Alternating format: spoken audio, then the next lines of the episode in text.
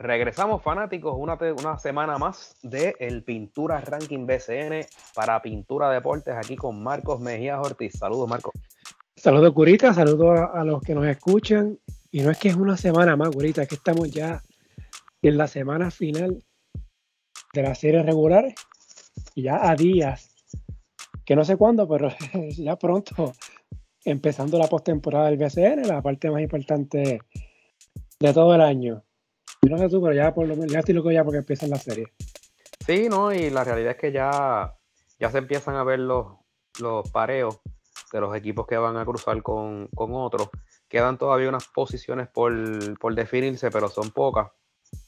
Y sí, es lo que tú dices, ya, ya empieza el entusiasmo, ¿no? De, ver si hay alguien que pueda dar un campanazo por ahí. Sí, va a ser ya tres equipos eliminados, hay seis clasificados, eh, perdón, siete clasificados. Queda un puesto disponible para dos equipos que están luchando, así que eh, solamente Bayamón, Guaynabo y Arecibo tienen aseguradas sus posiciones. Que hay una serie que la de Guaynabo y Arecibo ya está segura. Todo lo demás está por definirse de aquí al viernes, que es el último día de la serie regular. Así que, como hemos hecho, Vamos a repasar el ranking luego de 12 semanas y ver las opciones ¿no? de los equipos que todavía están con vida ya en esta fase final de la, de la temporada. Así que empezamos, Gurita. Vamos allá, vamos a darle. Bueno, empezamos con, como, como hemos hecho, del 12 y seguimos 11, 10 hasta el 1. Eh, estos tres los vamos a coger rapidito porque ya se eliminaron. Que caso de Manati el número 12 en el ranking, perdió esos tres juegos la semana pasada. Fajardo perdió su último, su único juego. Está número 11, número 10, Humacao, que perdió ante Guainabo. Eh, más allá de ir, ¿verdad? lo que fue la semana, pues ya estos equipos se eliminaron. Gurita, si quieres decir algo de Manatí, y luego Fajardo y, y Humacao. Manatí, que el año pasado es el equipo que era Guayama, que en Guayama tuvieron una temporada eh, bien discreta. Había mucha expectativa, ¿verdad? Por el, dueño y, lo que se esperaba de ellos. Eh, contaban con Chris Ortiz, con Isaac Sosa, ¿verdad? Y, había cierta expectativa de que este equipo pues, podía hacer algún tipo de, ruido. Eh, lamentablemente nunca cuajaron sus refuerzos. y a pesar de que Chris Ortiz tuvo una muy buena temporada, Isaac Sosa también, eh, pero no se pudieron combinar. Eh, nunca pudieron encontrar la, ruta eh, ganadora. Así que estuvieron más tiempo fuera de, del panorama, aunque hicieron un, hicieron como que un, aleteo ahí a lo último, pero no fue suficiente. Este, en el caso de Fajardo, pues una de las, de las sorpresas desagradables, ¿no? Porque eh, un equipo que, en el papel lucía como que podía ser, eh, por lo menos estar en, la conversación hasta para llegar a semifinales, no se les dio. Y en el caso de los grises, eh, había también cierta expectativa, nuevo dirigente, gerente general de renombre, tres refuerzos, habían hecho algunas movidas también de, jugadores. y, de nuevo, pues no, no, no pudieron tampoco engranar, aunque también al final de temporada hicieron un empuje, pero pues no fue suficiente, ya, ya habían perdido demasiados juegos y pues al final se cayeron. Así que pues muy lamentable, estos tres equipos pues ya están pensando en la próxima temporada. En el caso de Manatee, eh, mala suerte con las lesiones. ¿Te acuerdas de Greg Monroe? Se lesionó el primer juego y ya, y se fue. Eh, Alfred Payton llegó un poquito más tarde y apenas jugó, se lesionó y se fue. Eh, mala suerte, ¿verdad? En esa parte de los refuerzos. Eh, Jackson, ¿verdad? Nunca llegó, está activo en, Europa. Y este equipo, ¿verdad? Comenzó bien lento. Creo que fueron cinco derrotas empezando la temporada. Sí, llegó un momento en que se recuperó y estuvo en, pelea, pero ya un poquito tarde. Eh, lo más destacado, es lo de Cris Ortiz e Isaac Sosa a nivel individual, eh, buenas temporadas. Y tuvieron buenos refuerzos al final, ¿no? El caso de Jevon Jefferson y, Sheldon Mack, eh, Mack tuvo aquel juego de 60 puntos, ¿no? Eh, pero, ah, bueno, otra cosa positiva, lo de David Moya, que por fin jugando BCN. Creo que se perfila como un armador, ¿verdad? Buen armador para esta liga. Eh, pero no, o muchas lesiones, mala suerte con los refuerzos.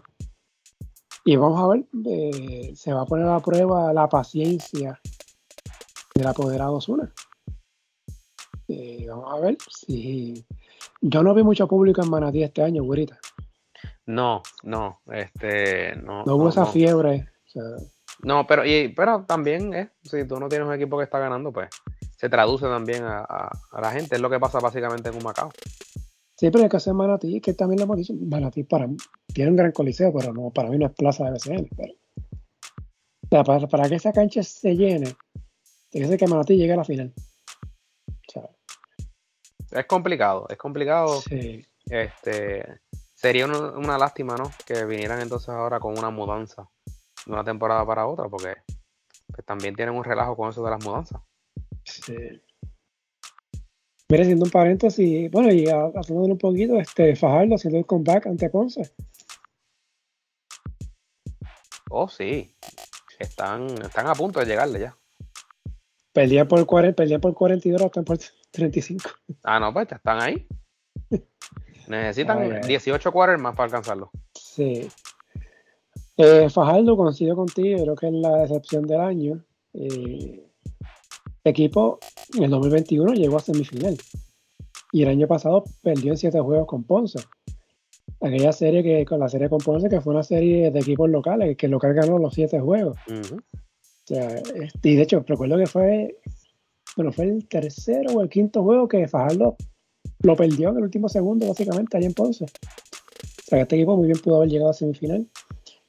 Eh, parecido al caso de Manatí, ¿verdad? Hubo jugadores que no llegaron, ¿verdad? John Holland, eh, Iván Gandía, Nando Toro, llegaron tarde. Emi Andújar, que fue cambiado, pero cuando estuvo en el equipo se perdió varios juegos. Eh, no la pegaron con los refuerzos. Hubo un momento que apostaron a los nativos y jugaban o si los refuerzos o los refuerzos apenas jugaban o si no uno de los refuerzos venía del banco. Eh, Manny Camper comenzó, pero después apenas jugó. O sea, tuvo problemas de lesiones también. Eh, pero que me parece poco respaldo. Eh, otra vez. Y pues sabemos los rumores que hay con, con Isabela. Así que va a ser una, una, una época de mucho análisis por parte de Fajardo para ver qué vamos a hacer con la franquicia. Sí, y cuando ahorita mencionabas en el caso de, de Manatí, que no lo veas como una plaza de, baloncesto, yo soy el que no veo como una plaza de baloncesto a Fajardo. Este... Y lo dejó de hacer hace Sí, sí, sí. Yo recuerdo los buenos años de, de los cariduros. De hecho, aquellos cariduros cuando Javier Mojica eh, comenzó en el BCN. Sí, 2008. Este, sí, tenían, tenían unos equipos eh, competitivos, no eran, no eran super equipos, pero eran equipos que daban la batalla y, la gente iba a la cancha. Pero no ha vuelto a ser lo mismo. Sí. Yo recuerdo de niño ese, era el equipo de Carleón, que estuvo con la selección un montón de años. Y entonces el caso de Macao, eh, también una decepción porque el, único equipo con tres refuerzos. Eh, y, fue un equipo que hace dos o tres semanas se metió en la pelea al punto de que hubo, un momento dado que Humacao, siendo quinto, tenía mejor récord que el cuarto, o sea, que Mayagüez, del otro grupo. O sea, que, que Humacao tenía viva la opción de retar. Eh, pero lo puse cuarto en el ranking, lo sale y, el equipo se cayó. Eh, tuvo una mala racha de cuatro o cinco derrotas corridas, algo así, y pues se fueron las opciones de postemporada. Eh, se queda fuera, de hecho, Guayama, eh, perdón, Humacao es el único equipo que no clasificado a postemporada en los últimos tres años. Porque mantiene el, derecho a tener tres refuerzos otra vez. En lo que tengo entendido, sí. Porque el caso de Manatí, que fue el año pasado para Guayama, en el, 2021 clasificó. Fajardo ya lo hablamos también, que clasificó también a la postemporada. Macao es el único que se queda fuera tres años corridos. Eh, y lo mismo, ¿no? Poco respaldo al público. Y hay que ver ¿no? qué, planes hay, qué paciencia va a haber, ¿no? En el caso de, de coach, de Wilhelm Moscarding. Yo espero que lo dejen, que le den la oportunidad. Eh, y aquí yo creo que empiezan las apuestas, güerita. ¿Quién va para Isabela? ¿Fajardo o, Macao? Yo diría que Fajardo. Ese es el que me hace más sentido a mí. Aunque sabemos que, que Roca pues tuvo, tuvo equipo en el área noroeste también. Pero yo creo que, que, Fajardo es el que, el que va. Sí que veremos entonces qué pasa con, estos equipos. Pero una, una, temporada muerta bastante larga y de muchas decisiones. Sobre todo en Humacao y Fajardo. Así los veremos el año que viene en esas plazas. Entonces, el número 9, los capitanes de Arecibo, 0 y 2 la pasada semana. Perdieron con Bayamón, perdieron con Ponce, con los enrachados Leones. Eh, en Agresivo celebrando Gurita la clasificación a los playoffs como si hubiesen ganado el campeonato. Muchacho. yo no entiendo eso. Y pues, eh, aparte ¿no? de lo que lo que pasa en cancha, Agresivo ocupando titulares con controversia. Sé que la, semana pasada, después que grabamos, salió el tema este de las pesetas. Yo recuerdo, Gurita, y no, lo hablábamos. Y yo lo había visto, pero yo pensaba que, era una broma. Yo pensé de, primera instancia que era una broma hasta que le consulté a alguien de allá de Arecibo y me dijo no, que era verdad. Este, Yo vi una foto que parecía como un montón de pesetas, pero cuando vi la foto dije, esto es fake news y yo, esto está en embuste, por eso sí, pareció un montaje, un meme de eso, sí. Ajá, pero eso fue que no lo hablamos, porque eso tiene que ser embuste. Y al otro día fue que se, se confirmó. sí, fue la realidad que fue un acto de muy mal gusto. Este, y aunque la realidad es que pues no, no, no había un, eh, como es una directriz de la manera de hacer el pago. Eh, y, y pues, como te digo, eh, uno, uno ¿verdad? Siempre la, el uso de costumbre ha sido pues un pago a la liga, un cheque o lo que sea. Eh, la realidad es que pues aquí no se decía, y porque era un, e, e, era un pago de un equipo al otro. Y, la realidad es que las pesetas son una, un, es un instrumento negociable, ¿no?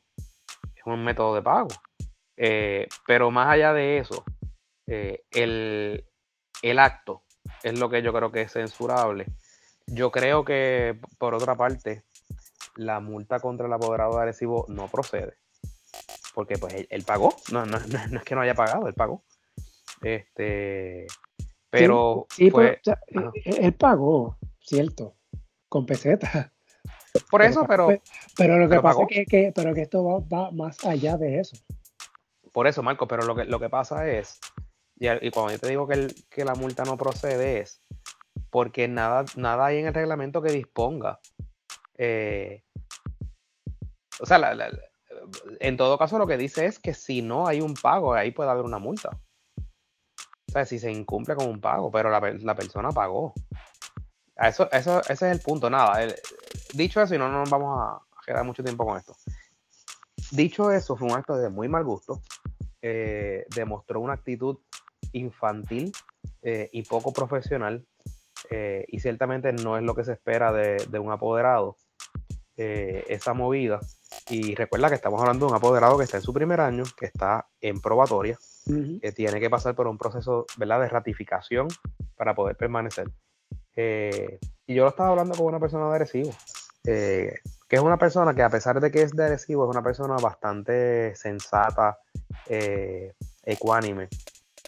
Y me dijo, mira, esto es, yo estoy abochornado, esto es algo que, que las cosas que se están viendo aquí en este equipo eh, distan mucho de lo que fueron cuando estaba, por ejemplo, el señor Monroso, que podrán decir lo que digan de él, pero de la manera que se administraba esa franquicia con, el señor Monroso era de una manera bastante profesional en todo el sentido, desde el trato a los jugadores, eh, sí, claro, hubo controversia, hubo, hubo cosas que pasaron con, la liga de parte de Arecibo, pero, pero jamás en la vida una cosa como esta. Y, y pues, eh, para, para poder echarle un poquito de, sal a la herida, eh, salen con, con, una publicación en redes sociales eh, haciendo una crítica. yo no sé a quién, No, no, no quiero pensar que, fue a alguien específico, pero criticando algo de, de los rankings, porque pues en, algún ranking no los pusieron este, en los primeros. Y me pregunto yo, Marco, el equipo de Arecibo ha jugado la temporada como para estar en los primeros ni tan siquiera seis posiciones. Bueno, el récord lo dice. Por eso, ¿sabes? Entonces, pues esas son las actitudes que son infantiles, porque yo digo, Dios mío, pero, ¿cómo se van a enchismar por, por un ranking? Así que, pues. Mire, hablando de eso, yo me puse a buscar Arecibo estuvo tercero en la el ranking de pretemporada, de este ranking.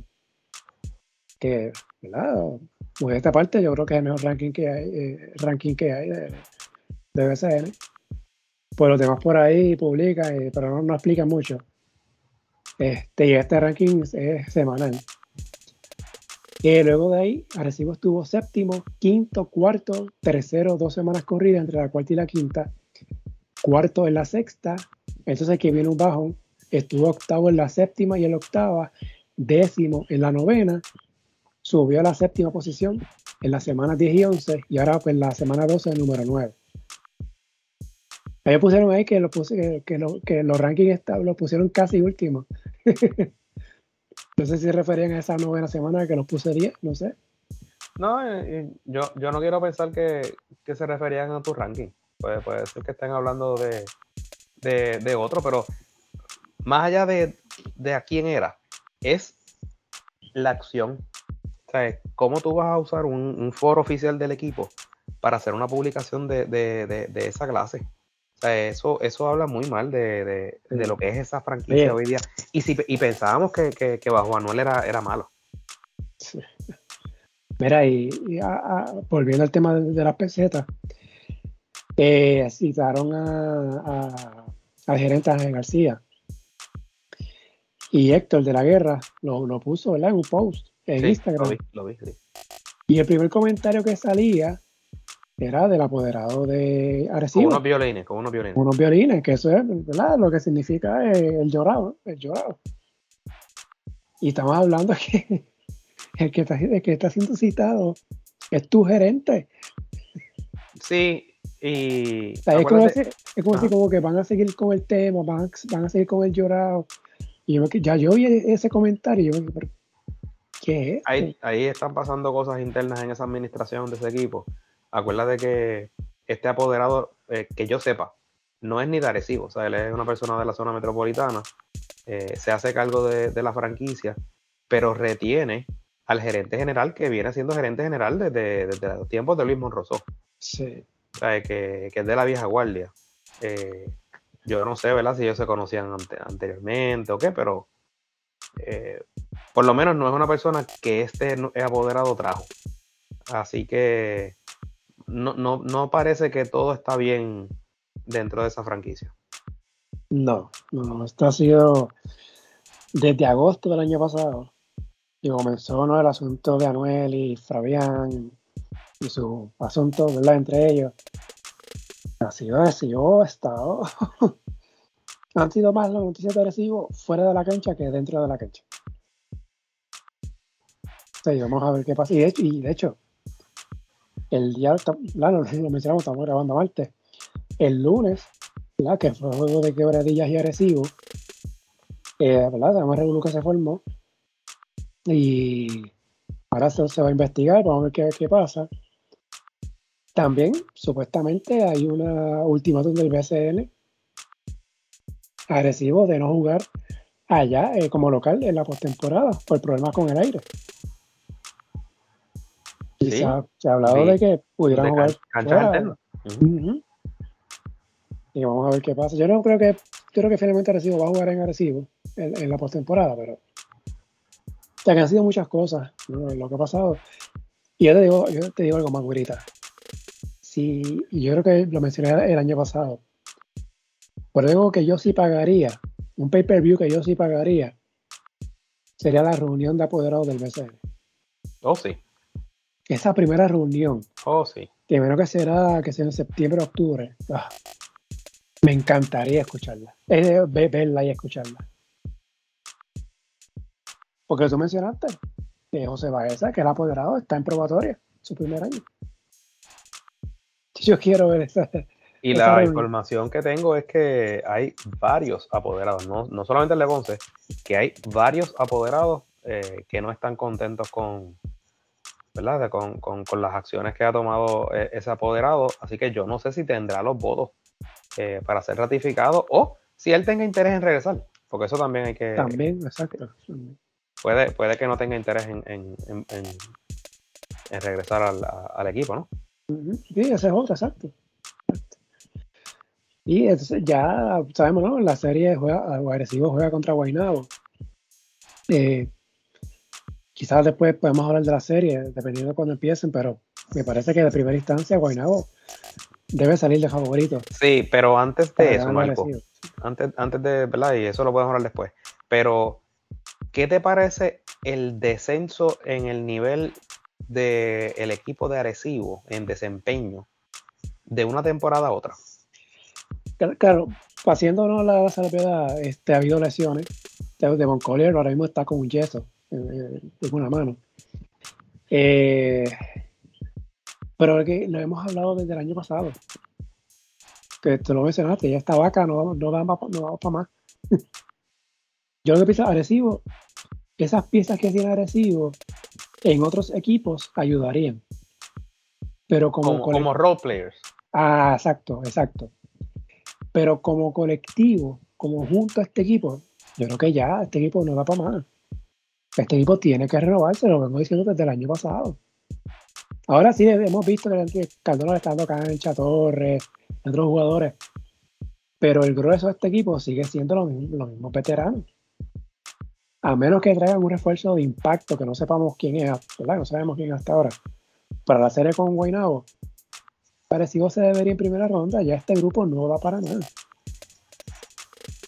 Y yo comparo, por ejemplo, o quizás no sea el mejor ejemplo, ¿verdad? Pero el eh, caso de Ponce, Ponce tenía su grupo veterano, ¿no? ¿Verdad? Estaba Carlos Rivera, estaba Vasallo, pero poco a poco fue añadiendo figuras jóvenes. En su momento, Luis López, Giorgio Pacheco estuvo en su momento, eh, Yomal. Hubo como e, e, esa transición de poco a poco de los veteranos y dándole cancha a los jóvenes. Claro. ¿Sabes lo que pasó? ¿Verdad? George ya no está en Ponce, tampoco está Yomal. Eh, ya se retiraron se retiró Carlos Rivera, Vasallo está, está en Santurce. Así que el, único que queda es este, Luis López y Jerrell se convirtió en la figura eh, del equipo, ¿no? firmando el contrato de, cinco años del año pasado. Pero que la cosa es que Ponce hizo lo que uno esperaría, ¿verdad? Y, poco a poco, ¿no? Renovando, buscando esos piezas jóvenes y dándole cancha en su momento. Arecibo no ha sido así. Ya, y eso no, da, para más. Se pusieron viejos bien rápido. Sí, este grupo lleva, lleva bastante. Bien. un grupo exitoso. Eso que para menos duda. Pero ya lo hemos hablado, o sea, estos jugadores ya están los 34 o 35 años para arriba.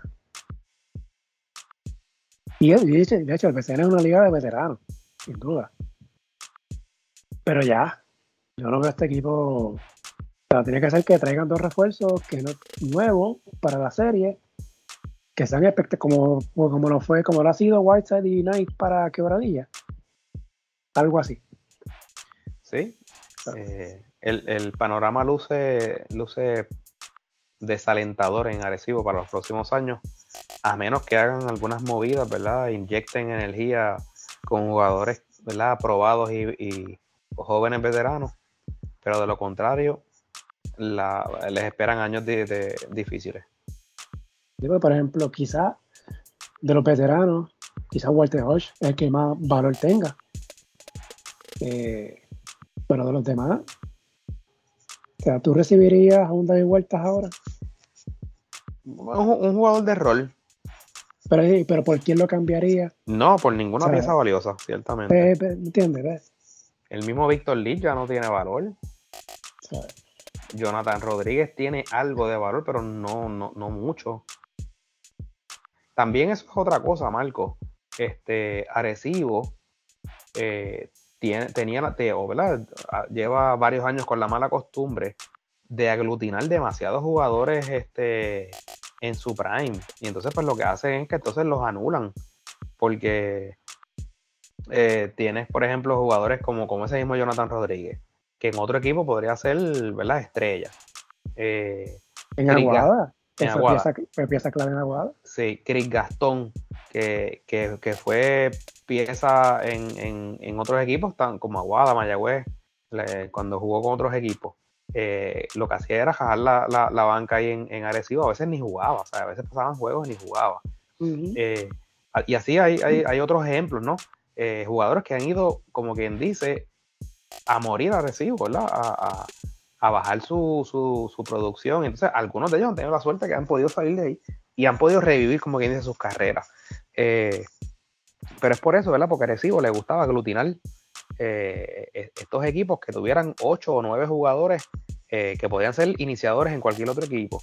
Y, y pues entonces pues, eso tiene su efecto también sobre esos jugadores que entonces empiezan a tener menos minutos, menos protagonismo. pero, pero también te agrego a eso que, por ejemplo, un Walter Hodge, David Vueltas, estaban más jóvenes. Claro. Pues cuando llegó Vueltas a Arecibo, fue 2014, fue 2015. O sea, David Vueltas estaba todavía sus 20 y pico todavía. Hodge también. O sea que era un grupo joven, veterano en ese momento. Pero ya, ya estamos en el 2023. Sí, sí, sí, como conjunto, yo creo que ya. Ahora, individualmente, quizás, por ejemplo, un Walter Hodge, por, poner un ejemplo, en Santurce, ayudaría un montón. Sí, ¿no? Y, entonces, uno de los problemas que tienen es que en estos momentos ya todos los demás equipos saben que Arecibo es el que está desesperado ahora por, por salir de jugadores. ¿Sabes? Que, pues, por ejemplo, llama a Recibo y le dice, mira, mano, te ofrezco, te ofrezco, qué sé yo, te ofrezco dar vuelta. Ah, pues está bien, yo te lo ofrezco por mi jugador número 11 en el de, roster. O por un turno, qué sé yo, el turno de la tercera Honda del 2028. No, no te van a ofrecer nada. No, y eso, y eso le agrega que hay que ver qué es lo que le debe a Recibo a ese jugador. Porque cuando... Ah, claro. claro. es otra cosa. Me lo, me lo, me lo das pago. Exacto. Sí, porque también te, te, voy, a quitar de las manos un problema. Y entonces, encima de eso, ¿quieres que yo te lo pague? No, tú me lo das pago. Sí. Sí, ahí, ah, para, para, ya ir ah. moviéndonos de, tema, pero eso habla también un poco, y me dices tú, ¿no?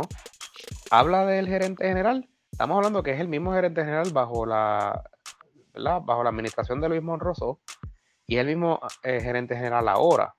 En aquel entonces hacían movidas que uno podía entender que eran movidas buenas.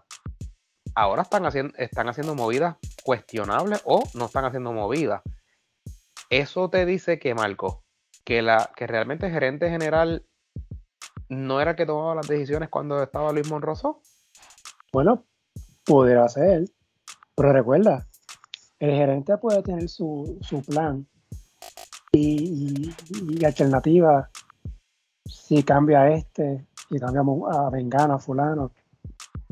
Pero la última palabra la tiene, la tiene el apoderado del equipo, que es el jefe, que es el que pone los chavos. Por eso te digo. Y, y lo mismo, y volviendo a lo que hablamos ahora, quizás, digo, no, esta es pura especulación, ¿verdad? A, a, lo mejor tienen interés en cambiar a un jugador pero por el precio que, por lo que hay que pagarle a ese jugador, quizás es imposible cambiarlo. Y no le queda más remedio que quedarse con ellos. Quizás hay varios factores ahí. Sí, pero te, te, lo digo precisamente por eso, porque en el caso de, de Monroso sabemos que es, una, que es un conocedor de, de, ¿verdad? de, la liga. Él estaba bien, bien, bien inmerso en todo lo que tiene que ver con la liga. Eh, y eso abona entonces a lo que yo te digo, que tú me lo estás confirmando. Que el gerente puede tener el cambio propuesto o interés en X jugador o lo que sea, pero si el apoderado no da el visto bueno, pues no se da. Por eso es que entonces te digo. Entonces, en aquel entonces, realmente era Don Luis era el que tomaba las decisiones finales. Y puede que ahora, pues este muchacho, nosotros no sabemos cuánto pueda saber de baloncesto, pero a lo mejor sí le ha dado mano libre al gerente general. Y entonces a lo mejor este gerente general no es tan bueno como, como nos hicieron creer. No, creo, yo creo que Ángel no. Ya muchos años ahí, ya, ya conoce bastante. O sea, por ejemplo, con las firmas de mismo Hodge, Vuelta, este, mismo Jonathan Rodríguez, hace par de años, a Víctor Lee, el cambio por Víctor Lee cuando estaba en Ponce, que lo cambiaron y, llegó al campeonato. O sea, hace par de años. Eh, no sé. De hecho, eh, quería decir de Arecibo, Arecibo tiene su, su, equipo en categorías menores.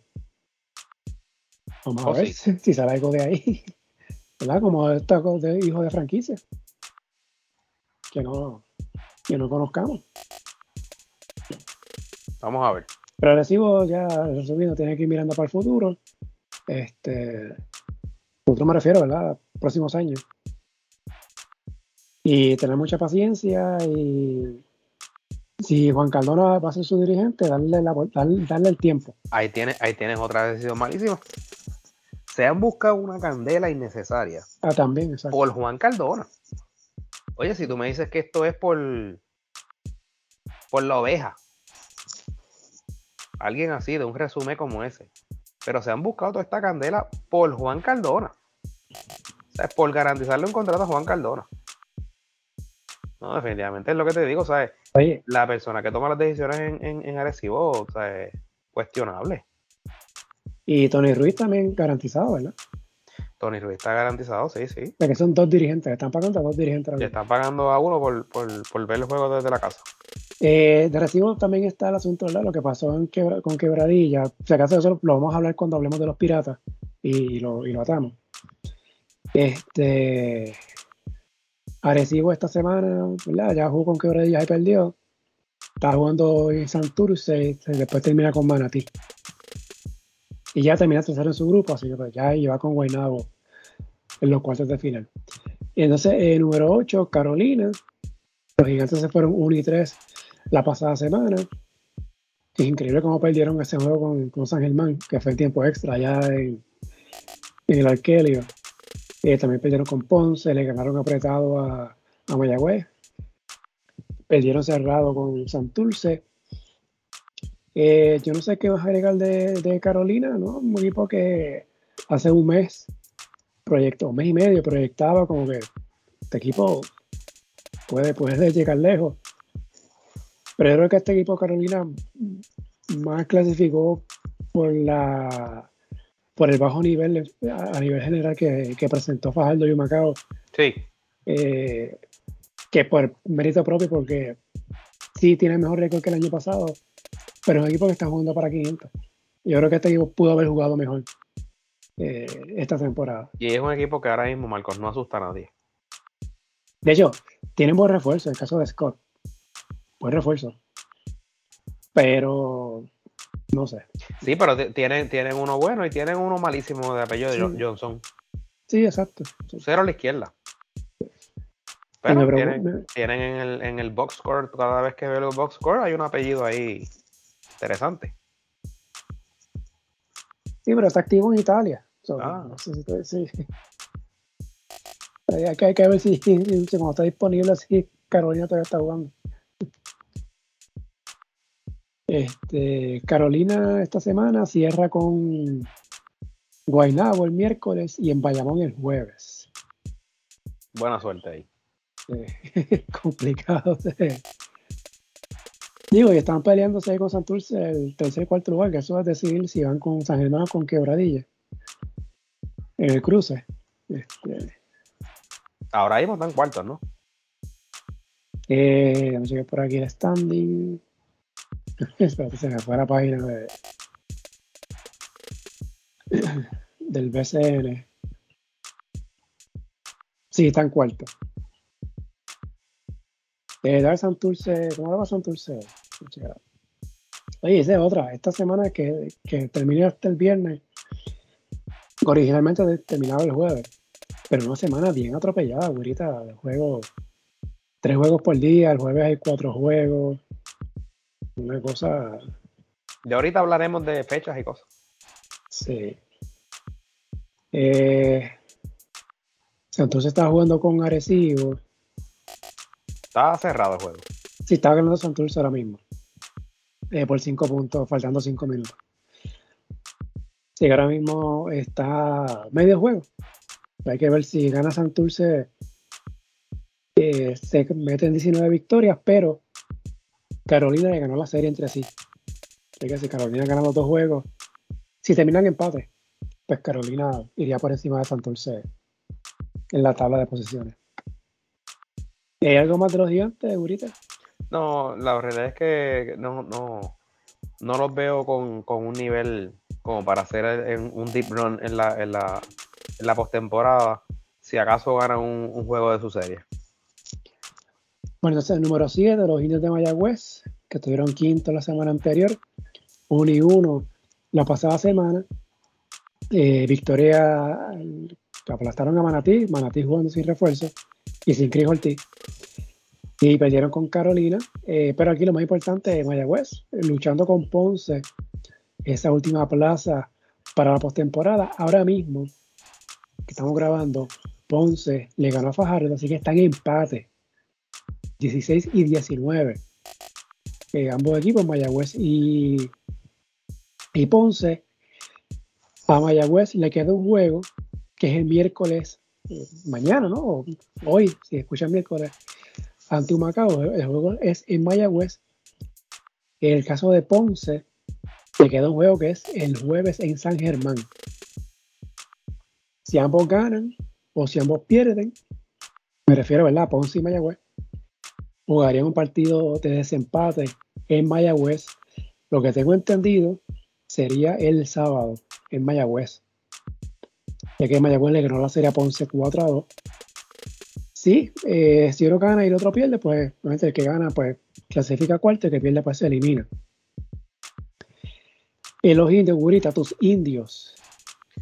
Los indios tienen problemas, este, tienen unos baches ofensivos terribles. Este, yo no creo que tengan los mejores refuerzos eh, para hacer un, una corrida importante. Y aparte de todo, este, eh, y, oye, clasificar es clasificar, pero es por el derecho a eliminarse con Bayamón. O sea, ya sea Mayagüez o sea este Ponce, es por el derecho a eliminarse con Bayamón. Este, había mucha expectativa esta temporada con Mayagüez. Yo creo que verdad que, que, se esperaba mucho más. De hecho, llegaron a comenzar la temporada 4 y 1. Este, pero tuvieron problemas cerrando partidos tuvieron problemas con refuerzo. Pero que esto es un post-mortem, necesito todavía que está vivo. Eh, está bien, no, oye, la realidad es lo que tú dices. Eh, Mayagüez tiene todas las de entrar. Pero, pero pues tú sabes, no. Yo creo que, que a mitad de temporada tuvieron demasiados problemas y pues no es lo mismo haber terminado tercero que haber terminado cuarto en el grupo, Marco, porque el cruce ¿verdad? Es distinto.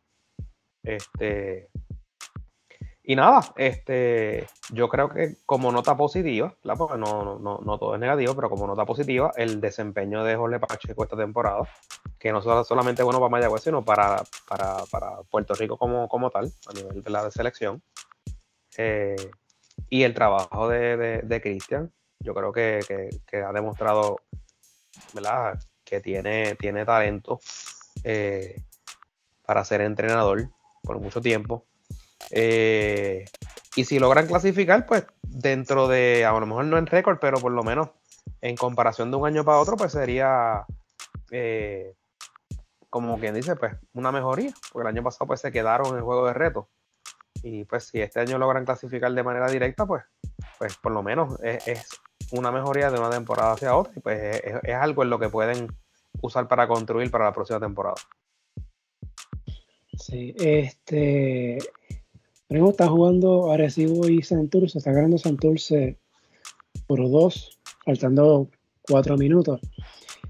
Eh, antes de pasar con el otro equipo, yo pensaba que existía la posibilidad de un triple empate entre Recibo, Mayagüez y Ponce, y que entonces eh, en ese escenario, pues Mayagüez iba a salir favorecido, pero eh, según el vicepresidente José Solá, pues Ponce Arecibo clasificó porque le ganó las dos series por diferencial de puntos, tanto a Ponce como a Mayagüez.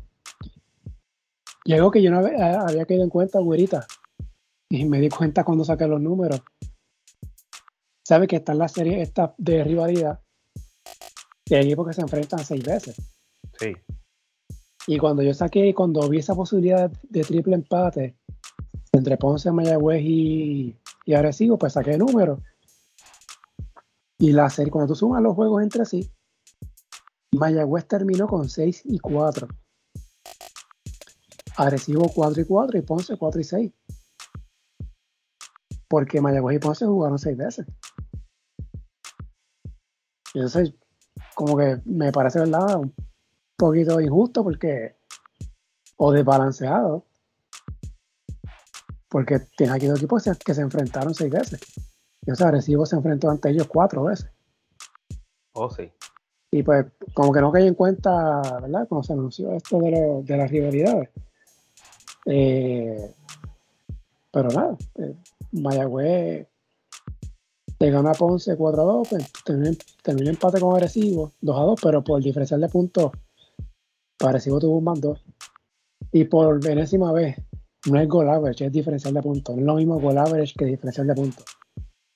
Pero, matemática básica. ¿En el reglamento está establecido que esa es la manera de, dilucidar eso? Aparentemente. A mí me pasaron un, reglamento del año pasado, tendría que revisarla. Este, pero casi siempre BCN se deja llevar como se hace en FIBA. Y en FIBA es la serie entre sí, ¿verdad? Los juegos ganados y perdidos. Y si están en empate, pues van a los puntos por cuánto ganaste, por cuánto perdiste. Y ahí pues ese diferencial hay que, que definir. Este, en cuanto a juegos, pues Mayagüez tenía mejor récord, 6 y 4. Arecibo 4 y 4, Ponce 4 y 6. Pero, eh, según José Solá, pues Arecibo clasificó directo porque ambas series fueron que empate, con Ponce y con Mayagüez, pero en diferencial de puntos, Arecibo tuvo más 9 ante Ponce y un más 2 ante Mayagüez. Ese Mayagüez tuvo más 13 a que como quiera, Mayagüez le ganó la serie a Ponce cuadrado. Eh, Ponce tuvo un menos 9, ¿verdad? Ante parecido y menos 13 ante Mayagüez con marca de 2 y 4. Así que pues, ese es el escenario que, hay, que ya hablamos del caso de Mayagüez y Ponce. Y Arecibo pues ya está clasificado. Lo están celebrando como si, hubiese sido un campeonato. Imagínate si la temporada de Arecibo ha sido tan mala. Sí. Que están celebrando eso, es, haber clasificado. Sí. Entonces, número 6, los enrachados de Ponce, que ahora son 8 victorias consecutivas, gurita, para Ponce. ¿Quién lo diría? Este equipo, da buscar la tabla por acá del, del ranking. Ponce en la semana 4, de la semana 4 a la semana 10, estuvo entre las posiciones 12 a la 10. Entre las 10 a 12, perdón. Estuvo último en el ranking cinco veces. Estuvo noveno la semana 11, ahora sexto en la semana 12. Y muy bien, pudieron subir más este, para la última edición, que es de, de esta semana. Ponce le, ganó a Fajardo, le dio una paliza. El, al lunes le ganó juego duro a, a Guaynabo. Y como ya mencionamos, empató con Mayagüez eh, ocho victorias consecutivas es la racha más larga este año, güerita. De todos los equipos. Sí. y el efecto Thomas Robinson. ¿Quién lo diría? Eh, Robinson está jugando en su cuarto eh, equipo este año. Este, encontró la fórmula. Ahora, claro, Ponce, pues, ¿verdad? Tiene un juego difícil en San Germán el jueves. San Germán, que le ganó a Manatí, todavía tiene opción de llegar primero en su grupo. no tiene que ganar lo que le queda, lo todo lo que le queda y que, Quebradillas pierda, la importancia de eso es evitar ¿verdad? un posible cruce con Bayamón en semifinal. Eh, caso de Ponce, Ponce, si pierde con San Germán, pues necesitaría que Macao le gane a Mayagüez. El juego de Macao y Mayagüez es miércoles, Ponce San Germán es el jueves, así que Ponce, cuando vaya a San Germán, va a saber si ganando ese juego, si clasifica o si empata con Mayagüez. Así que tiene esa, esa ventaja. Otra cosa, Humacao, que ya está eliminado, pero Humacao le ganó a Bayamón. Oh, sí. O sea que podemos decir que Humacao va a ir a, va a, ir a pelear a, a, Mayagüez. Sí. Esperemos, ¿verdad? Que sea así. Yo no espero menos de, de Wilhelm Muscani. Sí. Así que Ponce, güerita, ocho victorias consecutivas. Este, esto sí que nadie lo tenía. Te digo, lo, lo damos ya por eliminado hace dos semanas, tres semanas básicamente. Aquí la gran interrogante es este, si finalmente logran clasificar, ¿verdad? ¿Cómo, cómo lograrían parear con Bayamón? Pero está, está difícil parear con Bayamón, honestamente. Esa, esa, esa interrogante la tienen la mayoría de los equipos de la liga. Sí. Quizá los que yo entiendo que pueden ganarle a Bayamón sería Guaynabo y Quebradilla. Después de ahí, no menciono a San Germán porque San Germán tiene completo. Ha tenido varias lesiones. Sí. Este. Pero, tienen, el, pero tienen el libreto. Sí. Nada, el caso de Ponce es Jerrel de Jesús. Está poniendo sus números. Sabemos que hay mucha crítica el juego de Jerrel. Eh, pero con él y con Thomas Robinson, pues se ha convertido ¿no? en, la, figura de Ponce en esta racha. Y este equipo sigue ganando. Deja ver si veo la del martes. ¿Cómo fue el average score? Una paliza de Ponce a Fajardo por 38 puntos. Wow. Ya a ver por aquí. Jerrel 21, Tomás Robinson 12. Jerrel Ruiz ha jugado bien para Ponce también, 21 puntos, 5 asistencias. 15 para eh, Yao López, 12 para eh, Cristian Negrón, con 5 rebotes. Ese hay que verarlo. Sí. Oye, está en la, está en la preselección de, de, de, San Salvador. Sí, lo vi jugar la otra noche y le gusta, le gusta el contacto si Ponce clasifica, eh, se pudiera quedar fuera de, esa, de esa selección. Y me gustaría verlo en la, selección adulta. Sigue Ponce jugando a la misma maravilla. Vamos a ver entonces cómo. Tiene para todavía Ponce tiene el futuro en sus manos, tiene el, destino en sus manos. Ganando el San Germán asegura por lo menos un empate, independientemente de lo que pase con, eh, con Mayagüez y Humacao. Y San Germán va a ir a jugar duro. Sí. Y ahora, Ponce le ha ganado a San Germán dos veces allá en la cuna. Este año. Así que esa es otra para tenerla ahí pendiente. Eh, ¿Algo de Ponce que quieras agregar, Gurita? Este. El, la mejoría en el juego de Alin Ford, lo sigo diciendo. Ah, también, sí. Ha sido, yo creo que el que los ha traído de, vuelta. Que buena noticia para Ponce y buena noticia para, para la, selección. Sí. Digo, sí que lo tienen en planes para el mundial. Bueno, ahora hay, ahora hay una, una plaza. No, esa está ocupada, esa está ya. Ya, ya está, ya, ya se llena. Este... ¿Por Cris Ortiz o por quién? No, vamos a seguir, vamos a seguir. No sé quién. Número 5, Santurce. Los cangrejeros tuvieron sexto la pasada semana, subieron una posición. Perdieron con Guaynabo. Le ganaron a Quebradilla, buena victoria ese. También frente a Carolina. Y ahora mismo pues, están jugando con Arecibo, todo está eh, cerrado. Ya sabemos, ¿verdad? La lesión de Jean Clavel, fuera por el resto de la temporada, ¿verdad? No jugará con, por Puerto Rico en el Mundial. David Stockton está lesionado, entró en el New Day, que por él que ha jugado bien hasta la fecha. Santurce, ¿verdad? Eh, eh, luchando con Carolina ese tercer cuarto lugar de evitar bueno, todavía no se sabe, ¿verdad? Si es Santurce, eh, perdón, si es San Germán o Quebradilla. Pero va a ser uno, de esos dos. Eso, si Santurce en su momento que se metió en pelea por el segundo lugar de su grupo, que hubiese significado tener ventaja de cancha en la serie, en la primera ronda. Sabemos que ya no va a tener ventaja de cancha. Este equipo de Santurce, güerita. Em, ahora con la baja de Gian. Emanuel Mudiay ha jugado tan y tan bien que, que yo creo que están considerando quedarse con él y no regresar a Stockton. Este, y, y el juego de Kenneth Farid. Eh, Kenneth Farid está jugando a un nivel altísimo. Eh, bloqueando tiros, reboteando, anotando. Y no sé, eh, obviamente no, no van a ganar su serie, pero por lo menos han hecho un empuje interesante al, final de la temporada. Este, y veo a Palermo volviendo como, como haciendo la eh, figura como al principio de temporada. Eso pues positivo también para que hay que echarle el ojo también. Podría ser una pieza para ventanas y, demás.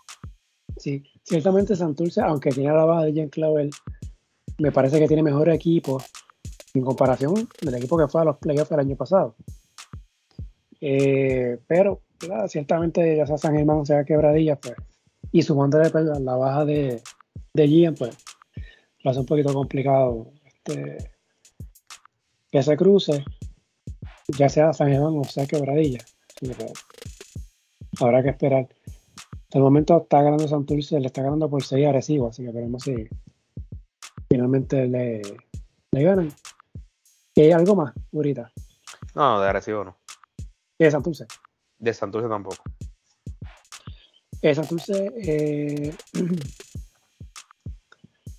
luego de este juego con. Bueno, este es el último juego de Santurce. Sí, sí, sí. o sea que tendrá que Santurce pues, tendrá que esperar a ver qué pasa con Carolina y sus últimos dos juegos para saber si termina el cero en su grupo. Si Carolina, gana los dos que le queda, pues entonces sería cuarto en su.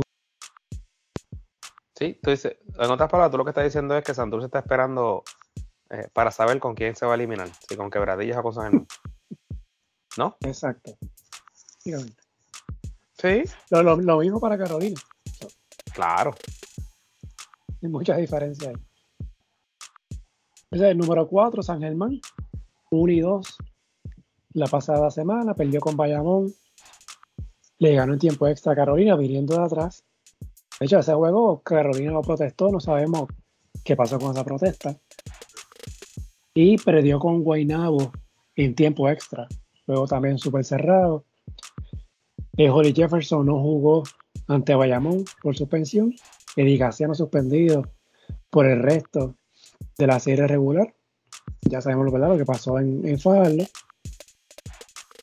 eh, todavía como opción, por lo menos ya tienen segura esa segunda plaza en su grupo y ventaja de cancha para la serie de cuartos de final. Los Atléticos, Curita. Marco, la, protesta de, Carolina está interesante. Yo no creo que se la van a conceder, pero habría que ver bien lo que dice el texto del reglamento, pero la realidad es que yo vi el video, Marco y el jugador literalmente estaba escondido en el área detrás de la línea. Pero cuando la bola, es que hay que ver bien el video. Sí que sé que hay una toma y esa es la toma, ¿verdad? Que pone uno a, dudar. Me parece a mí cuando ya los dos pies de él están en la cancha. Cuando la bola está en juego. Me parece. Sí. Yo es lo que te digo, yo no creo que la vayan a, no, no va a pasar nada. Ah, habría que ver qué dice bien exactamente la regla. Pues entonces, ahora sí, pues la regla FIBA sí importa. Porque para otras cosas, aquí se las inventan. Pero es ahí, pues sí. Ahí el reglamento FIBA sí le hacen caso. Este. Pero ciertamente. Y llamativo eso. Y pues, obviamente, algo que no se vio en televisión. Y el tiro, el tiro que están usando es el tiro que no fue el de televisión. Exacto que es el que de verdad ciertamente siembra la, duda. Pero si hasta la fecha no han dicho nada, pues asumo que pues no ha lugar a esa, protesta. Porque no creo que van a decirle así, este, Vamos a jugar a San Germán otra vez. O a jugar los últimos 30 segundos. Ah, imagínate. O el calendario apretado que está. Eh, este es San Germán. O sea, ¿cómo llega con tanta controversia, distracciones? Jugadores lesionados. Ajá. Sí, este, esta edición de San Germán yo no la veo como tan potente como la del año pasado, pero ciertamente eh, tienen un, un, poder ofensivo increíble. Este, Jader Fernández se ha convertido en un, en un tirador letal de la línea de tres. Eh, Mason lo es también. Holly Jefferson es un all around. Eh, pero es una lástima, ¿verdad? Que, que, Jorge Bryan no, no aporta muy poco. Eh, y apenas juega. Y les está haciendo falta, o les va a hacer falta en la serie Luis Hernández si es que no, puede participar. Y en el caso de Moni Rodríguez, Moni Rodríguez fue a San a morirse. Este, y, sé que me van a recordar que, metió el canasto de tres para empatar el juego en, en Guaynabo, pero aparte de eso no hizo nada. Este, así que no, no sé, yo, eh, más allá de, la mejoría en el juego de Erazo, eh, eh, Eric Ayala, que, es un jugador con mucho potencial, el mismo Antonio Gordon, me gustó, me gustó lo que vi. Pero no sé, creo que en la semifinal podrían tener, tener problemas y, yo creo que este año no, no pasan de la semifinal. Eh, me puedo equivocar grandemente, se pueden enrachar, se pueden calentar, pero no los veo como el equipo del año pasado, eh, que se veía un equipo bastante, bastante poderoso.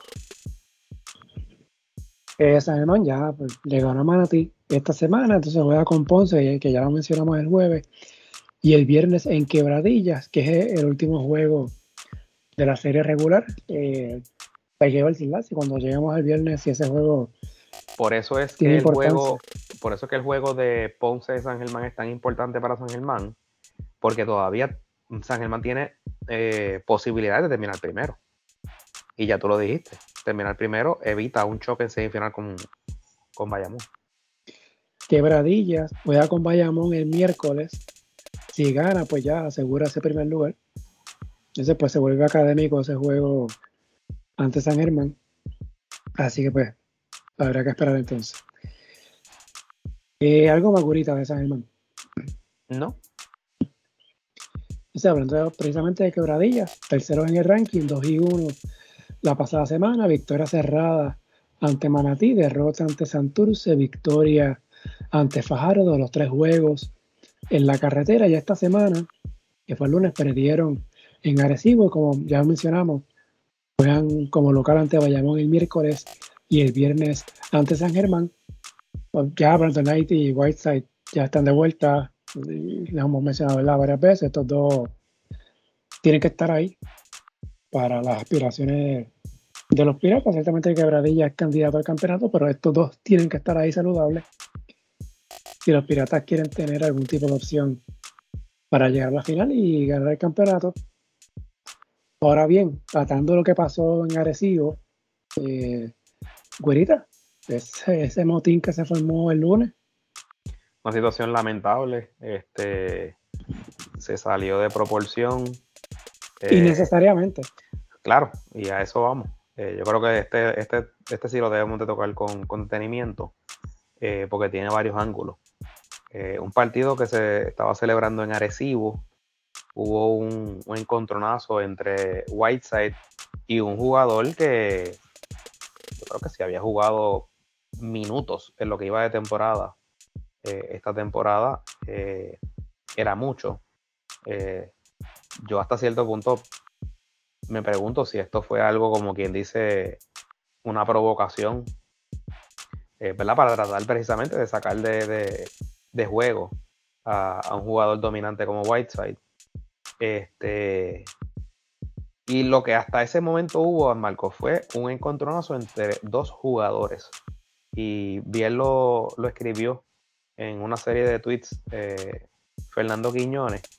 Eh, cuando hay situaciones entre jugadores o con, con, dirigentes, son los árbitros los llamados a, a, a poner el orden Eh, y en, en todo caso, pues con la ayuda, de, ¿verdad? Si hay, si hay entre jugadores, pues, con la ayuda de los, de los dirigentes y, otros jugadores.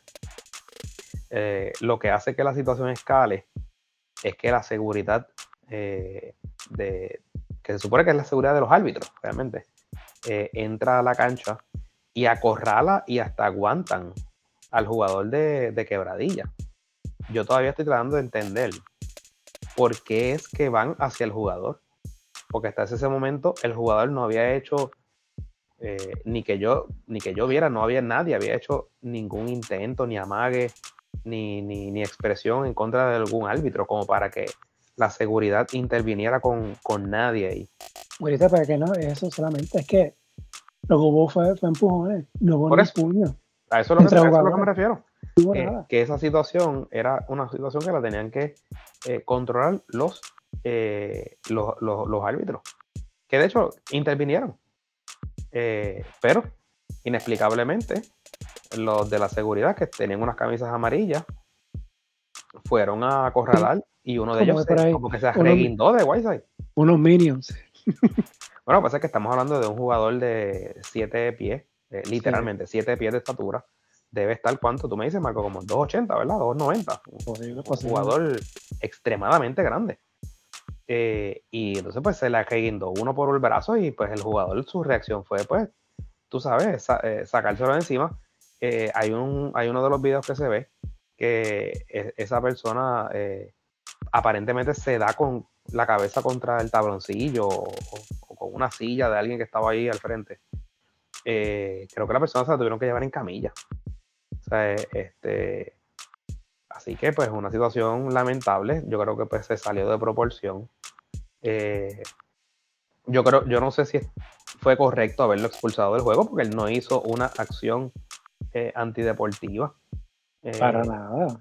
Por, eso, ¿sabes? Que no, no, yo no sé ni por, por qué ni siquiera lo, lo botaron del juego. Y, y, pues tú sabes, ahora creo que el, la persona eh, agredida creo que radicó una querella en la policía y demás cosas. Imagino que por ahí también venderá una demanda. básicamente eso es uso y costumbre cuando pasan estas cosas. Este, lamentable. Que se va a caer esa, esa querella. La querella criminal se debe caer, la demanda es la que, pues, esa es, la que puede durar un ratito más. Eh, pero se cae. Yo no lo veo mucho. Eh, nunca sabe. pero, es que, pero es que mira el video. No, la, agarra de espalda. ¿Qué, qué, tú vas a hacer? Pues tú te defiendes, tú empujas. No, no, yo, yo estoy de acuerdo contigo, Marco. estamos de acuerdo. Eh, lo que te quiero decir es que es una pena que el, acabándose el torneo, un torneo que ha sido muy bueno, eh, muy competitivo, eh, que hasta hace tres semanas estábamos diciendo que, que no habían habido incidentes. Y ahora pues tenemos incidentes en semanas consecutivas. Y pues empaña un poco eh, lo que es, lo que ha sido un buen torneo. Eh, pone de manifiesto lo que hablábamos la semana pasada, lo, de los niveles de violencia que existen en nuestro país, que se traducen, ¿verdad?, a, la cancha.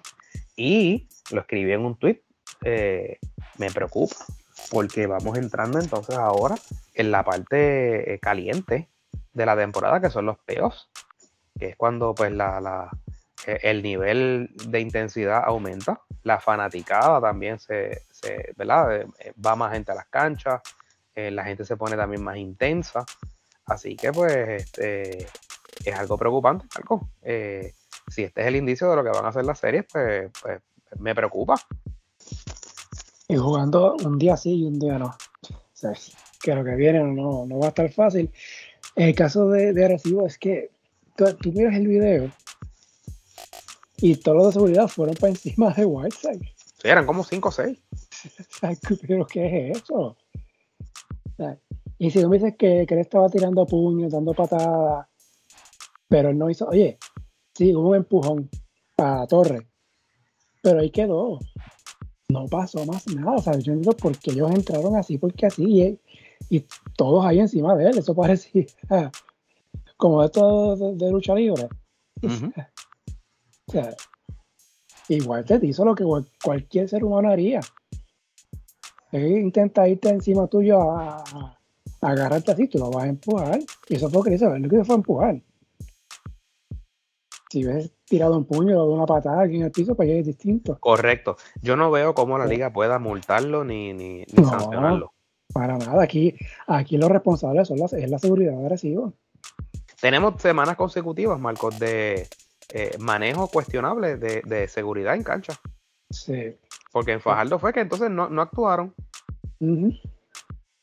Y de hecho, en la agresivo entró gente a la cancha. Entró mucha gente a la cancha, sí. Mucha gente a la cancha. Que yo me pregunto también, pero, ¿por qué la gente entra para allí? ¿A cuenta de qué? Exacto. ¿Qué? Es uno de los efectos de tener tanta gente sentada casi dentro del tabloncillo. No, pero también, es que también la gente es muy caliente. Y pues, se emociona así. Por eso, pero por eso, por eso es que decía que me preocupa que vamos entrando a los playoffs porque la intensidad aumenta y la gente se, se, mete bien, bien, bien adentro en el juego. Pero, nada, roguemos que no pase más nada, ¿verdad? Roguemos que, ¿verdad? que no haya otro incidente este, lamentable como este, ¿verdad? Que, esto pudo haber sido mucho peor. O sea, pues, podemos, o sea, esto pudo haber sido de que a esa reacción de, de Whiteside, ese, ese empujón que le dio esa persona, pudo, haber pasado que gente se le fuera encima y tú sabes, sabes, yo, haberle dado con una silla por la cabeza o algo así, ¿sabes? A, eso es lo que me refiero, pero agraciadamente pues no, no, no, no escaló después de ahí. Sí. Te digo, totalmente innecesario. Este, se acaba fuera de proporción. Empujó así, se dieron sus cosas, pero ya ahí quedó. completamente absurdo lo, que hizo la seguridad anoche, o sea, el lunes. Veremos a ver qué decisión toma la liga con un agresivo que ya sabemos, ¿verdad? Que cogió su multa por el asunto este de, la del tampering, también por lo de las pesetas y ahora esto también. Pues. Aire del aire, está pendiente. Está pendiente. Y veremos entonces qué pasa. Pero yo espero que no, que no haya suspensiones ni castigo a Whiteside, porque de verdad que no. En mi libro no, no lo aplica. Entonces, eh, algo más, Gurita, de eso. No, y espero que no tengamos que hablar más de estos, de estos temas así. Sí. Entonces, número 2, Guaynabo, los Mets, 3 y 0. La pasada semana, victoria ante Santurce, ante Humacao y ante San Germán. Eh, cerrada, pero fueron victorias al fin para los Mets, que llegaron a las 20 victorias. Algo que nadie hubiese pensado cuando este equipo arrancó con 1 y 8. Yo creo que es una línea, Omar González el coach, el dirigente de la temporada este año. Eh, ya Winabo no alcanzaba a Yamonte, Winabo ya termina segundo, ya lo mencionamos, cruzan como agresivo en los cuartos de final. Este equipo ahorita que tenía a Suárez, a Creek, Cousins, eh, y estamos en este juego, ¿no? Entras tú, sales, sales entra uno, sale el otro esa combinación, Chris Cousins y lo que está haciendo Gary Brown y Jason, Page también. Este equipo de Guaynabo es contendor, serio. Sí, yo no, sé si, si como para ganar el campeonato, pero por lo menos se van a se van a acercar bastante. Este no sé, yo yo sé que Cousins está poniendo unos números impresionantes y pero uno no esperaba mucho menos de, de un jugador de, ese calibre. Pero a mí me gustaba la, dupla que, había entre Cousins y Suárez. Creo que eran, se complementaban muy bien. Uno en ofensiva, otro en defensa. Eh, dos jugadores bien altos eh, que podían tener la capacidad de anotar cuando quisieran y, de rebotear. Este, y, y, sí, sé que Creek, eh, pues tú sabes, tiene, tiene una capacidad de anotar la impresionante, pero, pero me gustaba más la, combinación de los dos altos. Eh, pero eh, lo que dice, Gary Brown ha, elevado su nivel de juego. Eh, Jason Page ha tirado una muy buena temporada y Jay Crawford también, se nos olvide.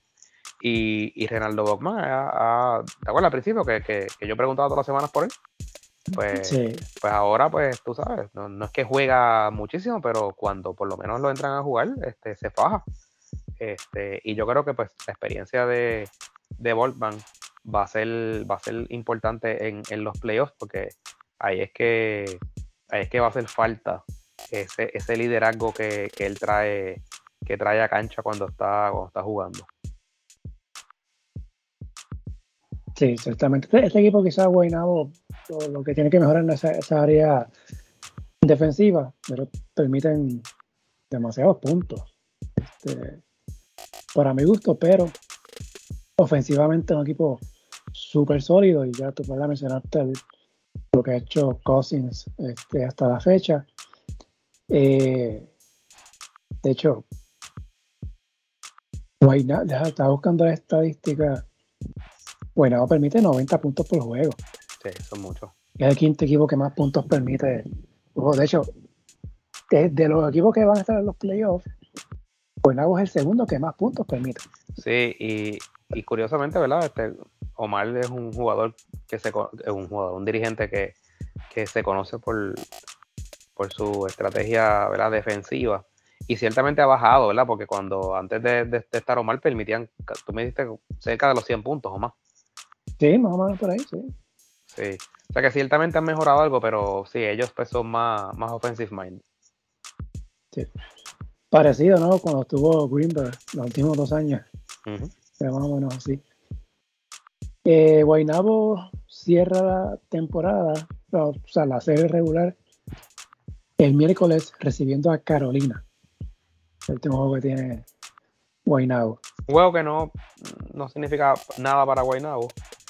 Eh, y para Carolina, pues va a estar tratando de ir por, por el tercer lugar, así que pues, me imagino que Carolina, pues sí, se empleará eh, a full strength.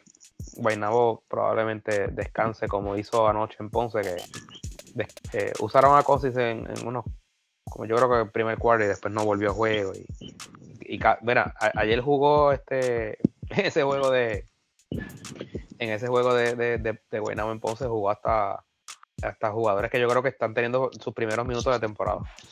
Este, sí, sí, sí, Omar descansó allá medio mundo, así que no me extrañaría que, que mañana en, en, ese juego de, de Carolina en Guaynabo eh, ni, ni, los, ni los refuerzos jueguen y Gary Brown no juegue. Este, así que nada. Sí, tomando en cuenta que el juego es miércoles, eh, en teoría, ¿verdad? En principio tendría libre jueves y viernes y sábado. Para entonces empezar su serie con agresivo el domingo. Sí, el descanso siempre es necesario, especialmente esta parte sí. de la temporada. Hay muchas, muchas dolencias, machucones y cosas. Porque luego de ahí, cuando empieza la, la serie, eso es un día sí, un día no. Así que va a estar, va a estar complicado. Eh, ¿Algo más de Guaynabo? Este, no, in, interesante lo, lo, que hicieron, ¿verdad? Ese resurgir que tuvieron, eh, que a principio de temporada eh, eran el asmerreír de la liga, eh, pero Omar los puso, los puso a jugar a, su capacidad y obviamente pues la, entrada de Cousins, ¿no? hay, hay, que reconocer que, ese refuerzo, pues, pues la realidad es que pues le, dio la vuelta a la temporada. Sí. Entonces, el número uno, los vaqueros de Bayamón, segunda semana corrida, los campeones en el primer lugar del, ranking.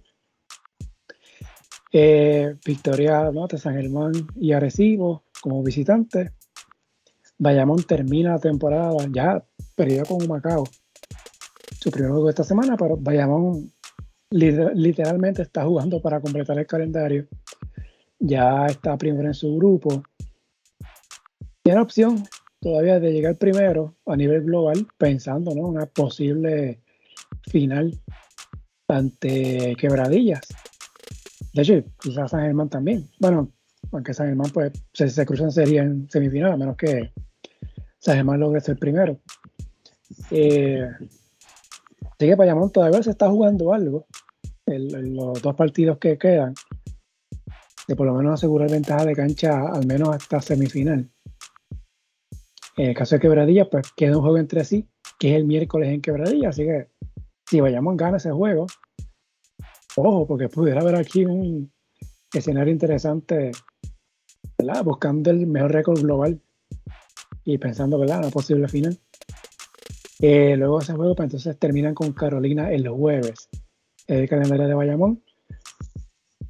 Y los vaqueros, Gurita, Ángel Rodríguez no jugó en la derrota en Tumacao.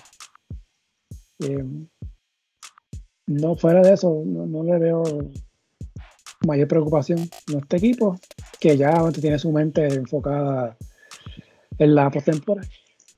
En la postemporada y pensando, ¿verdad? Si será Mayagüez o si será Ponce que se cruce de cuartos de final. Sí, y este, aunque están pensando en, la serie eh, que les sigue, ¿verdad? Y las, posteriores, eh, todavía están jugando para algo, ¿no? Y, y aunque pues Bayamón es un equipo capaz de, ¿verdad? de ganar una serie final como visitante, eh, ciertamente pues a todo el mundo le gustaría ¿verdad? tener esa ventaja de cancha local. Así que pues me, pienso yo que, que no, no van a no la van, ¿verdad? No, no van a entregar las armas. Este interesante será saber, Marcos, qué va a pasar finalmente eh, con el caso de, de Benito Santiago. Este, ¿Cuántos juegos más estará suspendido? Si, si estará habilitado para los playoffs. Eh, cómo, si, si, juega, cómo será eh, eh, ¿verdad? su química con, el resto de los jugadores. pues porque e, esas cositas que pueden afectar, ¿no? Este, aunque es un equipo ¿verdad? que tiene la capacidad y ha demostrado que no necesita a Benito para seguir ganando. Eh, pero son, son situaciones internas que, podrían pasar factura. Así que, más allá de eso, pues no, los veo con, debilidades. El equipo está completo, eh, tienen los refuerzos que, básicamente querían. Eh, no los veo haciendo un cambio de refuerzo, no habría, no habría razón alguna, ¿verdad? Los, los que tienen están saludables y, y, están en, sintonía. Así que eh, se vislumbra, ¿verdad? Por lo menos en el papel, un choque con, quebradillas en una final, pero los juegos se ganan en la cancha. Sí, en el caso de Benito jugó el lunes. 14, casi 14 minutos y medio que estuvo en cancha. ¿Sabes si empezó? Eh, no, vino, okay. el banco. Ok. Empezó Thompson. Que debería ser siempre así, Marco. Debería ser siempre así. Eh, no hay razón alguna lógica para que Steven Thompson venga saliendo del banco en ese equipo.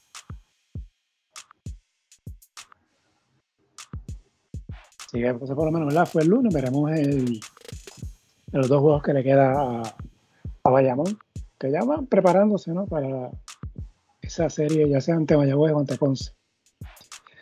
Así que no sé, ¿algo más gurita de Ponce de Bayamón? No, eh, lo que tenía sí era lo de lo de Benito, pero este, si me dices que ya, ya regresó a juego, pues. Sí, ya, pues, ya, ya, están, ahora sí que está literalmente completo. Sí. Entonces, nada, ese fue el ranking de, la semana 12. Queda una edición más, que, ¿verdad? Que, que la temporada termina el viernes. Y básicamente menos un equipo, uno o dos equipos que tengan un partido los demás van a tener dos o tres juegos. Creíble que hay equipos que tengan tres juegos en cuatro días me parece súper atropellado para la parte final de la temporada y más cuando después viene la, primera ronda con los cuartos de final. Pero nada, así es el PCN. Eh, el martes, que estamos grabando, hubo victorias para Santurce sobre Recibo por dos puntos. Ponce aplastó a Fajardo y San Germán le ganó a Manatí. Hay que hacer lo, que ha todo lo que ocurrió el martes, así que quedan tres días o tres jornadas de temporada. Eh, ya mencionamos, ¿verdad? Quebradilla, San Germán agresivo, Bayamón, Guaynabo, Santurce y Carolina ya están clasificados. Fajardo, Macao, Manatí eliminados. Entonces Mayagüey y Ponce solo que están luchando por esa última plaza. Están en empate, ¿verdad? Al momento, ¿verdad? Con la victoria de Ponce el martes. Ambos tienen 16 y 19, ya lo hablamos, ¿verdad? Si ambos ganan o si ambos pierden su último partido, pues entonces habría juego de desempate. No se ha anunciado cuándo sería, pero entiendo que me imagino que será el sábado en Mayagüez. Eh, ¿verdad? Si uno si uno gana y el otro pierde, pues entonces puede ser que gane, pues clasifica directo, y que pierde pues se elimina. Y aquí uno de esos dos va con Bayamón. En una de las series, la serie de Guaynabo Arecibo ya está definida. Y entonces pues queda pendiente de que Rayo San Germán, quién es primero, quién es segundo, y entonces Carolina Santurce, quién es tercero y quién es cuarto, para entonces saber quiénes son las parejas de esas series. Eh, deja ver qué más. San Germán, para llegar primero, en su grupo tiene que ganar los dos que le queden y que Quebradillas pierda a los dos. Tienen un juego entre sí, así que pues, quién sabe si el viernes ese juego sea decisivo para esa primera posición. ¿Se lo deberían televisar? Originalmente estaba para televisarse, pero ahora después lo, lo quitaron. No sé si haya una televisión ese día. Lo veremos. Eh, tengo entendido que las series empezarán el domingo. Obviamente no hay todavía eh, qué serie ¿verdad? empezarían. Bueno, pues, habría que esperar, no sé.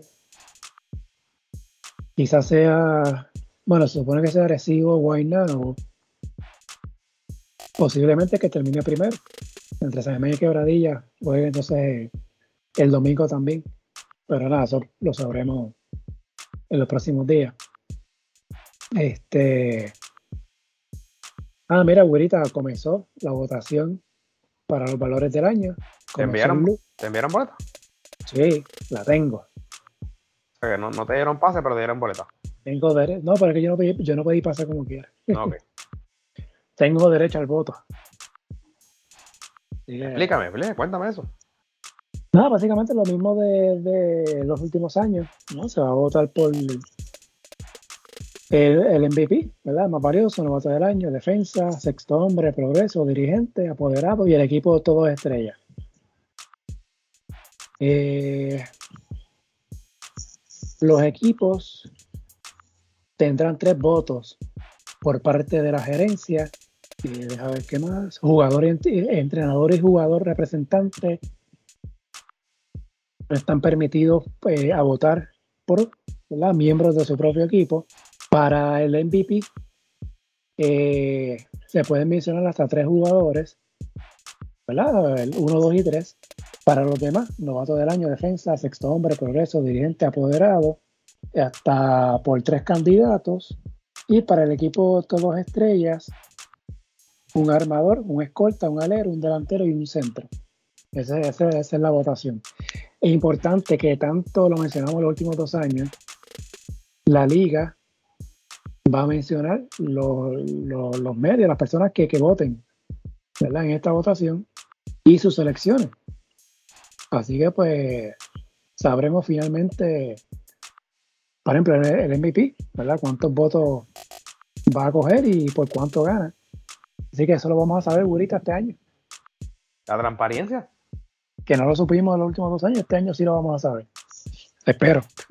Muy bien. Ya era hora, ¿no? Así que pues veremos entonces. Ay, las votaciones cierran el viernes al mediodía. ok. La temporada regular termina el. y esto, eh, oye, pero esto no, me cuadra. Pues la temporada termina el mismo viernes. Ok. El viernes hay un juego que San Germán y Quebradilla. Y si, con ese, y, si con ese juego que, Quebradilla ganando queda primero en la tabla global. Correcto. Eso puede tener influencia en la votación. Bueno, pero fue el año pasado. Que la votación cerró como una semana antes de terminar la temporada. sí, pero ya saben. Sí, este, ya hasta el viernes para votar entonces. Eh, algo, ah, bueno, algo más curita de BCN. Este. Yo creo que lo cubrimos todo. Porque lo hablamos de todos los equipos. Sí, no hubo más nada así fuera de los equipos. ¿Algo, algo fuera de, del BCN? Bueno, la selección juvenil, sub-16, la masculina, ganó bronce en el premundial. Eh, buenísimo, yo sé, ¿verdad? Siempre hay cosas a analizar a nivel técnico y de jugadores, pero resultado eh, macro, Puerto Rico, la segunda vez que se trepa al podio en este premundial sub-16. La vez anterior fue un bronce en el 2017. Y de hecho, ese equipo, el año después, en el mundial, fue bronce. En el mundial. No estoy diciendo que el año que viene Puerto Rico va a ser bronce, pero cuando Puerto Rico ha ido a, a Mundiales Sub-17, ha tenido buenos resultados. 2014, quinto lugar, solamente una derrota, que fue frente a Australia en el cruce de cuartos de final. Y entonces en el 2018, ah, de hecho, en ese Mundial 2014, que ese fue el de Iván Gandía, Noldo Toro, Giorgi, Pacheco, eh, en el juego por el quinto lugar, Puerto Rico le ganó a Canadá. ¿Tú, tú recuerdas, ahorita quién estaba en ese equipo de Canadá? Mm, no. Jamal Murray. No. De los ahora campeones Denver, de los Nuggets de Denver, campeones de la NBA. O sea, que estos nenes se midieron contra ese muchacho. Sí. Sí, que ese equipo de Canadá tenía una gran figura mentalmente, ¿no? En el caso de Murray. Eh, y Puerto Rico. Terminó quinto. Eh, que eso fue. ¿Fue Iván o fue Georgie? Yo creo que fue Iván Gandía que me hasta la victoria, acabándose el juego. Ese fue un torneo espectacular. bueno, la única derrota fue en cuartos de final que fue frente a Australia. Y Puerto Rico le ganó a España, le ganó a Francia y hubo otro equipo más. No recuerdo si fue Italia. No, no, pero no me acuerdo. Pero por lo menos hubo par de europeos y le ganó a Canadá en ese juego por el quinto lugar. Luego entonces 2018, que fue el Mundial Sub-17, que fue en Argentina, Puerto Rico fue bronce. En ese Mundial.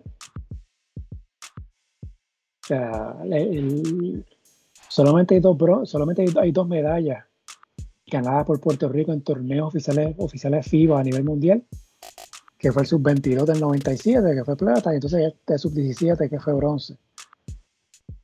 Que ese fue el equipo que ahí estaba Andrés Curvelo era parte de ese, de ese equipo. A nivel femenino, comenzó el torneo el martes. Puerto Rico perdió ante Estados Unidos vía paliza por 85 puntos. Quedan juegos entonces pendientes ante Colombia y México para entonces definir ¿verdad? el cruce de cuartos de final, que será ya para el fin de semana. El, al igual que masculino, el femenino, los, cuatro, los mejores cuatro equipos son los que clasifican al Mundial Sub-17 del año que viene. Este es el caso de masculino, clasificaron al Mundial Estados Unidos, Canadá, Puerto Rico y Argentina. Puerto Rico terminó con 3 y 3 el torneo. Victorias ante Argentina, México y Brasil. La de Brasil, que fue en tiempo extra y fue la que dio el pase al Mundial. Las derrotas, las tres derrotas, dos frente a Estados Unidos y una frente a Argentina y esa derrota con Argentina dolió porque ahorita estamos, Puerto Rico estaba ganando ese juego entrando al último parcial. Y Argentina sacó de la cancha a Puerto Rico en ese juego, pero después vino el desquite en el juego por, por el bronce. Así que eso es lo, que hay en el baloncesto internacional. Eh, luego, ¿verdad? Vienen entonces los Juegos Centroamericanos y del Caribe, que primero se va a jugar el baloncesto femenino. Mm. Estoy verificando el calendario. Todavía no. Pues no aparece data disponible todavía. Pero ya el calendario estaba. Este, ya sé que masculino, Puerto Rico debuta ante México el primero de julio. Deja ver si encuentro el del femenino, rapidito. Eh, a ver si lo encuentro yo por aquí. Nada, si no lo hablamos la semana que viene. El femenino, el torneo femenino comienza el 24 de junio hasta el 28 y masculino del 1 al 5. Y ese, recuerdo que el primer juego contra México masculino, femenino, pues la que se, me escapa de la de la memoria ahora mismo. Y sé que lo, lo, saqué y lo escribí en las redes, pero no sé que no lo encuentro, si no más nada, pues lo mencionó en el próximo episodio. Este, algo más, Gurita, no, yo creo que lo cubrimos todo. NBA, ¿no, ¿No quieres hablar de NBA? ¿De qué es eso? ¿Cuándo, ¿Cuándo se acaba esa, esa liga? Ya se acabó. ganó Ah, ya se acabó, campeón. eso Sí, pasó. Denver, campeón. Pasó sin pena ni gloria. A ver si la gente se concentra ahora en baloncesto de verdad. Y el de FIBA. Cualquiera que no sea la NBA. Ay, pero qué hater. Eso no es baloncesto. Dios mío. Un show. Bueno, se nota que no viste la final. No, no vi, literalmente no vi ni un minuto. Yo solo espero que Nikola Jokic se coja el verano libre. Que descanse. La verdad que ahora va a tener Que disfrute el verano. No hace muchas oportunidades, este, eh, ¿verdad? De endorsements y cosas. Sí, probablemente. Este, pero que se quede en Serbia, en su país, descansando. Que no juegue el mundial. Ay, Dios mío. que descanse. Esa gente tiene un compromiso tan grande, Marco, que No, no, esa gente, la verdad que difícilmente eh, él pida no jugar. Puede que Serbia puede rival de Puerto Rico en la primera ronda del mundial, pues. sí, no, no. Y este Jokic de verdad que está a otro nivel. Y tuvo una, una postemporada increíble y el equipo de Denver la dominó. O sea, 16 y 4 en la postemporada, solo 4 derrotas en los playoffs.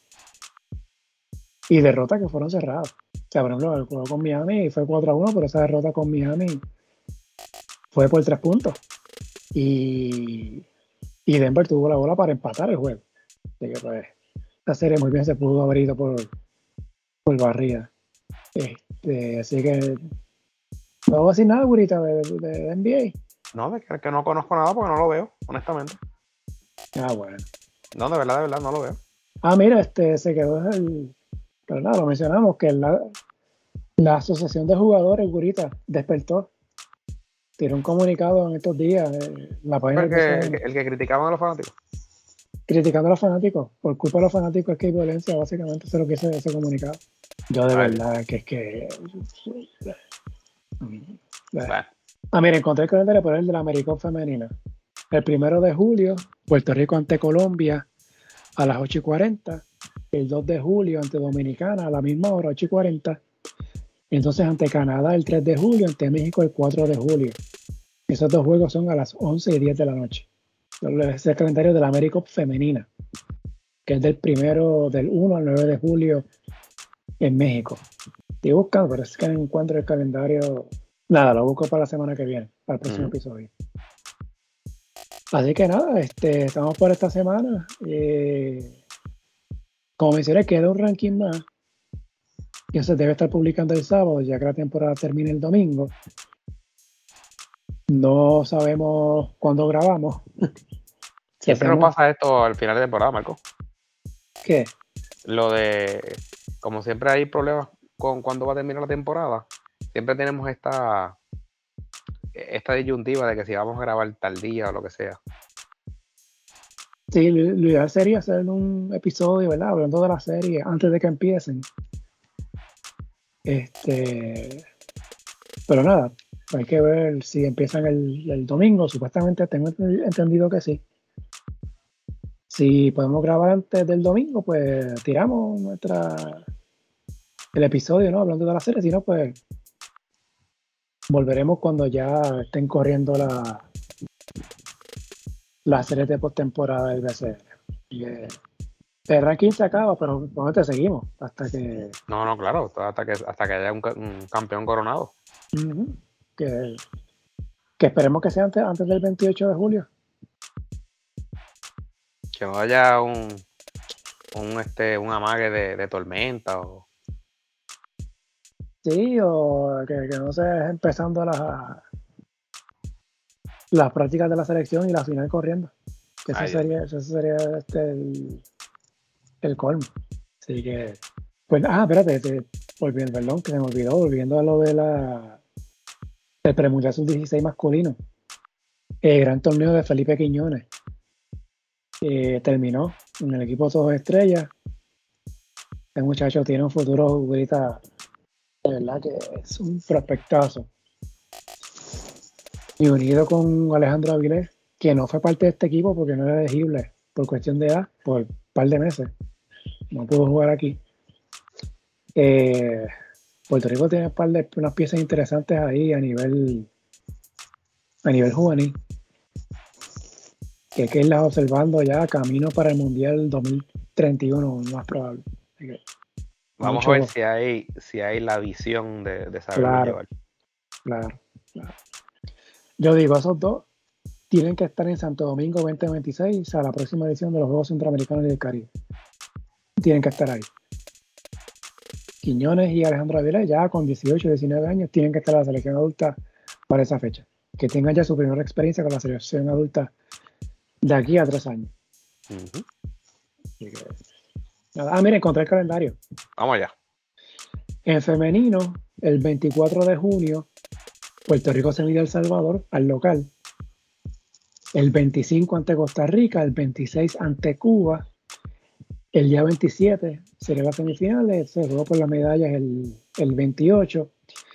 A nivel masculino, el 1 de julio ante México, el 2 de julio ante Cuba, el 3 ante El Salvador. Entonces, el, 4 de julio son las semifinales y las jugó por la medalla el día 5 de julio.